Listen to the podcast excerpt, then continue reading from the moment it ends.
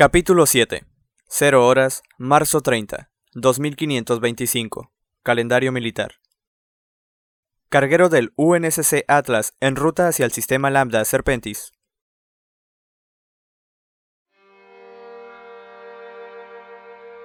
Y así entregamos los cuerpos de nuestros hermanos caídos al espacio.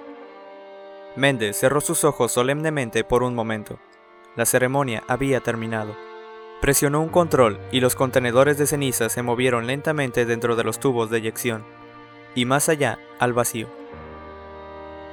John se paraba rígidamente en posición de atención.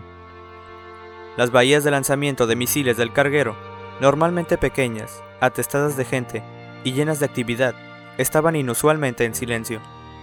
La cubierta de fuego del Atlas había sido vaciada de municiones y personal. Pancartas largas y negras sin adornar colgaban ahora de la parte superior de las bahías.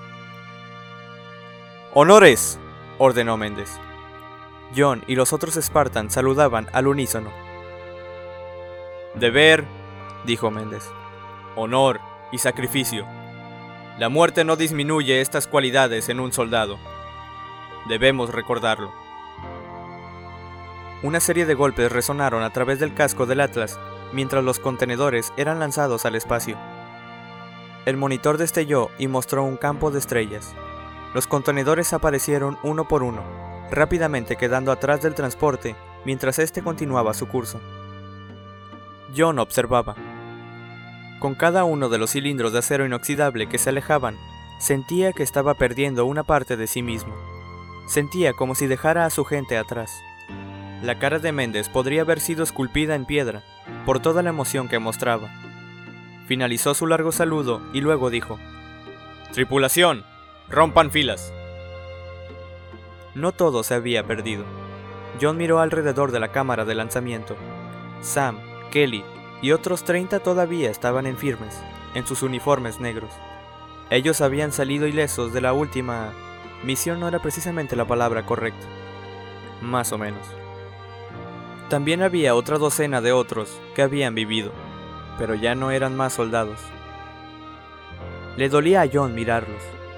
Fajad estaba sentado en una silla de ruedas, temblando sin control. Kira y René estaban en un tanque de gel de flotación neutral, inhalando a través de respiradores. Sus huesos estaban tan torcidos que ya no parecían humanos. Había otros, todavía vivos, pero con heridas tan críticas que no podían ser movidos. Enfermeros empujaban a Fajad y a los otros heridos hacia el elevador. John caminó hacia ellos y se detuvo, bloqueando su camino. Deténgase, tripulante, demandó. ¿Hacia dónde lleva a mis hombres? El enfermero se detuvo y sus ojos se agrandaron. Tragó y luego dijo, Yo, señor...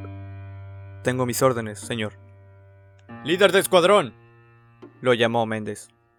Quédense, John le dijo al enfermero y marchó para encarar al jefe Méndez. Sí, señor. Déjelo seguir, dijo calladamente Méndez. Ya no pueden seguir luchando. No pertenecen aquí. John miró a la pantalla inadvertidamente y a la larga línea de contenedores mientras desaparecían en la distancia. ¿Qué es lo que le pasará a mis hombres? La Marina cuida de los suyos, respondió Méndez, y levantó su mentón un poco más. Ellos quizás ya no son los soldados más rápidos o los más fuertes, pero todavía tienen mentes ágiles. Todavía pueden planear misiones, analizar datos, operaciones problemáticas. John exhaló una señal de descanso.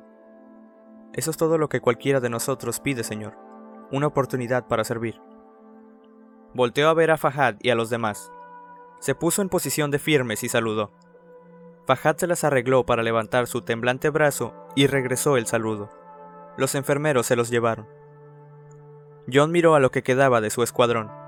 Ninguno de ellos se había movido desde la ceremonia de servicio. Estaban esperando su siguiente misión. ¿Nuestras órdenes, señor? preguntó John. Dos días de descanso en cama, líder de escuadrón. Luego terapia física en microgravedad a bordo del Atlas hasta que se recuperen de los efectos secundarios de la aumentación. Efectos secundarios. John reflexionó su mano. Era torpe ahora. Algunas veces apenas podía caminar sin caer. La doctora Halsey le había asegurado que estos efectos secundarios eran una buena señal. Sus cerebros deben volver a aprender cómo mover su cuerpo con reflejos más rápidos y músculos más fuertes, les había dicho. Pero sus ojos le dolían, y también sangraban un poco en la mañana. Tenía dolores de cabeza constantes. Cada hueso de su cuerpo le dolía. Yo no entendía nada de esto. Solo sabía que tenía un deber que llevar, y ahora temía no poder hacerlo. ¿Eso es todo, señor? le preguntó a Méndez.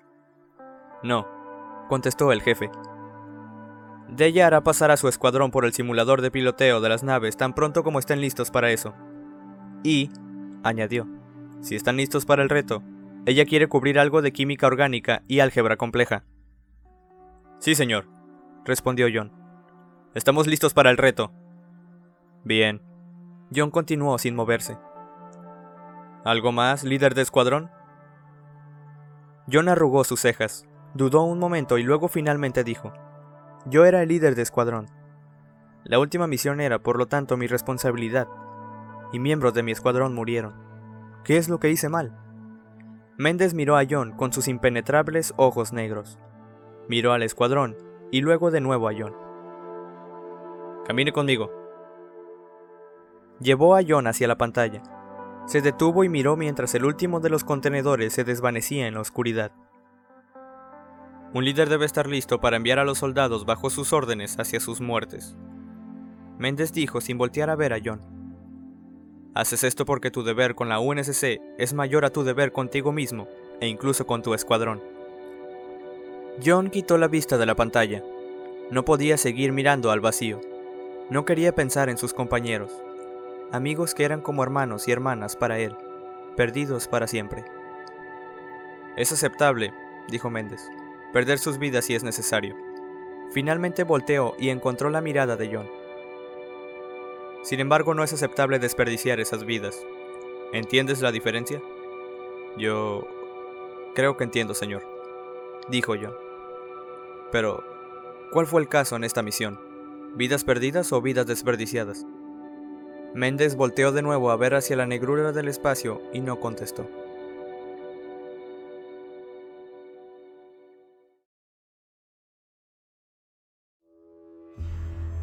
0430 horas, abril 22, 2525, calendario militar. Carguero del UNSC Atlas en patrulla sobre el sistema Lambda Serpentis. John se orientó mientras entraba al gimnasio. Desde el corredor estacionario era fácil ver que esta sección del Atlas giraba. La aceleración constante le daba a las paredes circulares algo parecido a la gravedad. A diferencia de las demás partes del carguero, esta sección no era cilíndrica, era más como un cono truncado.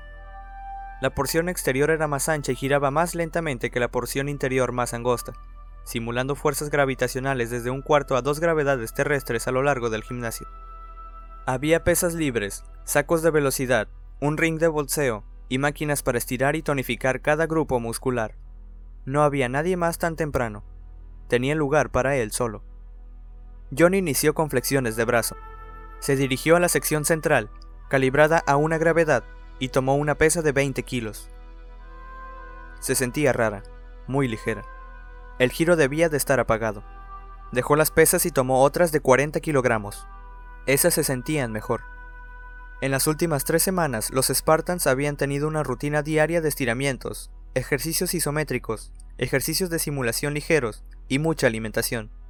Tenían órdenes de comer cinco comidas altas en proteínas diarias. Después de cada comida debían reportarse al compartimiento médico para una serie de inyecciones de vitaminas y minerales. John esperaba expectante regresar a Rich y a su rutina normal. Quedaban solo 32 soldados en su escuadrón. 30 candidatos se habían esfumado del programa Spartan. Ellos murieron durante el proceso de aumentación. Otra docena que sufría de los efectos secundarios del proceso habían sido reasignados permanentemente dentro de la Oficina de Inteligencia Naval. Los extrañaba a todos, pero por otro lado, él y los demás tenían que seguir, tenían que probarse a sí mismos nuevamente. John deseó que el jefe Méndez les hubiera advertido. Él podría haberse preparado. Tal vez el giro en la última misión era que aprendieran a estar preparados para cualquier cosa. Jamás volvería a dejar su guardia baja. Tomó asiento en la máquina para las piernas, la puso al peso máximo, pero también se sentía ligera. se movió hacia el lado del gimnasio con mayor gravedad. Las cosas se volvían a sentir normales otra vez. John trabajó en todas las máquinas, luego pasó al saco de velocidad, una pelota de piel amarrada al suelo y al techo por una banda elástica gruesa. Solo podía ser golpeada con ciertas frecuencias permitidas o giraba caóticamente. Primero lanzó un golpe recto hacia adelante, rápido como la cobra, e impactó en la bolsa. La bolsa de velocidad se movió, pero lentamente, como si estuviera bajo el agua. Demasiado lento, considerando lo duro que había golpeado. La tensión en la línea debía estar muy baja. Hizo sonar el elástico y zumbó. Estaba bien tensa. ¿Es que estaba todo mal en este cuarto? Jaló el seguro metálico de las pesas del banco de levantamiento. Caminó a la sección central, supuestamente a una gravedad. Sostuvo el seguro a un metro de la cubierta y lo dejó caer. Hizo ruido en el suelo. Parecía haber caído normalmente, pero de alguna manera también le pareció lento a John. Preparó el cronómetro en su reloj y dejó caer el seguro otra vez. 45 centésimas de segundo. Un metro en más o menos medio segundo. Olvidó la fórmula de la distancia y aceleración, así que hizo los cálculos y derivó la ecuación. Incluso hizo la raíz cuadrada. Frunció el ceño. Siempre había tenido dificultad con las matemáticas anteriormente. La respuesta era una aceleración gravitacional de 9.8 metros por segundo cuadrado, una gravedad estándar. Así que el cuarto estaba girando correctamente. Era él el que estaba fuera de calibración. Sus experimentos fueron interrumpidos. Cuatro hombres entraron al gimnasio. No tenían uniforme, Llevaban solo shorts y botas. Sus cabezas estaban afeitadas. Todos eran muy musculosos, delgados y en forma. El más grande de los cuatro era más alto que John. Cicatrices cubrían un lado de su rostro. John se dio cuenta que eran de las fuerzas especiales, tropas de salto de choque orbital, ODST por sus siglas en inglés. Los ODST tenían los tatuajes tradicionales quemados en sus brazos. Saltadores de naves y con los pies primero hacia el infierno. Los Heli Jumpers, saltadores infernales. John había oído pláticas en el comedor acerca de ellos. Tenían una reputación de éxitos y de brutalidad, aún contra sus compañeros soldados. John les hizo un asentamiento educado. Ellos simplemente pasaron de él y empezaron en las pesas libres en la alta gravedad. El más grande de los ODST tomó la barra del banco de levantamientos, hizo un esfuerzo y la barra osciló inestable. Las placas de acero del lado derecho se deslizaron y cayeron en la cubierta. El otro lado de la barra giró y soltó el peso, casi aplastando su pie de apoyo. Sobresaltado por el ruido, John saltó. ¡Qué día! El ODST se levantó y miró hacia las pesas que se habían deslizado. Alguien quitó el seguro. Gruñó y giró hacia John. John levantó el seguro. El error fue mío, dijo y avanzó hacia adelante. Mis disculpas. Los cuatro ODST se movieron como uno hacia John. El grande con las cicatrices se paró a un brazo de distancia de la nariz de John. ¿Por qué no tomas ese seguro y te lo metes, cabrón? dijo sonriendo. Mejor aún, tal vez haremos que te lo tragues. Asintió a sus amigos. John solo sabía tres maneras de reaccionar ante la gente. Si eran sus superiores, los obedecía. Si eran parte de su escuadrón, los ayudaba. Si eran una amenaza, los neutralizaba. Así que cuando los hombres rodeándolo se movieron, él titubeó. No porque tuviera miedo, sino porque esos hombres podrían haber caído en cualquiera de las tres categorías de John. No sabía su rango. Eran compañeros al servicio de la UNSC, pero por el momento no parecían amistosos. Los dos hombres flanqueándolo tomaron a John por los bíceps. El que estaba tras él trató de deslizar su brazo alrededor de su cuello. John encogió los hombros y bajó el mentón a su pecho para evitar ser estrangulado. Lanzó su codo derecho en dirección del brazo sujetándolo, clavándola en el costado y luego golpeando directamente al hombre, quebrando su nariz. Los otros reaccionaron, apretando sus agarres y acercándose, pero como el seguro cayendo, se movían lentamente. John se agachó y se libró del fallido candado al cuello. Giró libremente, quebrando el agarre del hombre en su izquierda simultáneamente. ¡Deténganse! Una fuerte voz sonó haciendo eco a través del gimnasio. Un sargento entró en el gimnasio y caminó hacia ellos. A diferencia de Méndez, que estaba en forma, en buena condición y estaba siempre serio, el estómago de este hombre sobresalía de su cinturón y parecía perplejo. John se puso en posición de firmes. Los otros se pararon y continuaron mirando a John. Sargento, el hombre con la nariz sangrante dijo, Solo estábamos... ¿Acaso le hice una pregunta? ladró el sargento. No, sargento, contestó el hombre. El sargento echó un ojo a John, luego a los ODST. Parecen todos tan dispuestos a pelear. Súbanse al ring y háganlo. Señor, dijo John. Se dirigió al ring de box, pasó entre las cuerdas y se paró ahí esperando. Esto estaba empezando a tener sentido. Era una misión. John había recibido órdenes de un oficial superior, y los cuatro hombres eran ahora objetivos. El ODST más grande pasó entre las cuerdas y los demás se juntaron para mirar. Te voy a romper en pedazos, cabrón, gruñó entre sus apretados dientes. John saltó desde su pie de apoyo y lanzó todo su peso en el primer golpe. Su puño impactó en el amplio mentón del hombre. Su mano izquierda siguió e impactó en la quijada. Las manos del hombre se levantaron. John se acercó un paso, clavó uno de los brazos del hombre en su pecho y continuó con un gancho a sus costillas flotantes. Huesos se rompieron. El hombre se tambaleó hacia atrás. John dio un corto paso, lanzó su talón hacia abajo, a la rodilla del hombre. Tres golpes más y el hombre estaba contra las cuerdas. Entonces dejó de moverse. Su brazo, pierna y cuello se inclinaban en ángulos no naturales. Los otros tres hombres se movieron. El que tenía la nariz sangrante tomó una barra de acero. John no necesitó órdenes en esta ocasión. Tres atacantes al mismo tiempo. Tenía que dejarlos fuera antes de que lo rodearan. Podría ser más rápido, pero no tenía ojos en su nuca. El hombre con la barra de acero la balanceó y lanzó un golpe a las costillas de John. John se hizo a un lado, tomó la mano del hombre y la presionó contra la barra. Hizo girar la barra y rompió los huesos de la muñeca de su atacante. Lanzó rápidamente una patada al segundo hombre, lo golpeó en la ingle, aplastando los órganos suaves y rompiendo la pelvis en su objetivo.